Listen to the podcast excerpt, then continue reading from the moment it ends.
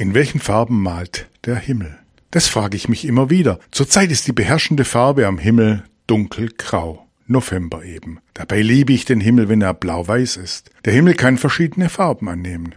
Manchmal strahlend blau am Morgen und gegen Abend orange-rötlich. Je nach Wetterlage kann es sogar mal ein leuchtendes Abendrot geben. Gruselig wird es, wenn sich der Himmel bei einem Unwetter schwarz anschmiert. Ich verstehe bis heute nicht, warum Wolken, die doch eigentlich weiß erscheinen, rabenschwarz werden können. Aber beeindruckend ist das.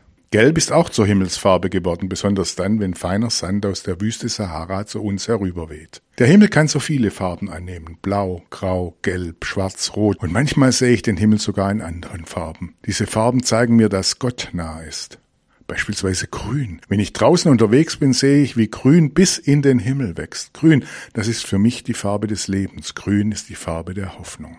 Doch in diesen Tagen dominiert Grau, wolkenverhangen, trostlos. Das kenne ich auch, wenn ich über Gott und die Welt nachdenke.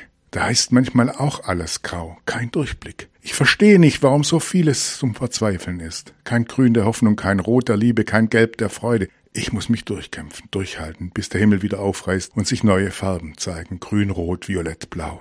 Ich vertraue darauf. Jede und jeder hat ein himmlisches Sortiment an Farben in sich. Ich habe Spuren von allen Farben in meinen Gedanken. Eine Farbe kann in mir aktiv werden, nach außen drängen und meine Stimmung und die Stimmung anderer verändern. Wenn alle Trübsal blasen, dann zieht es mich auch herunter. Wenn Menschen sich gegenseitig aufmuntern und sich Hoffnung machen, dann ist mein Farbenspiel mit dabei.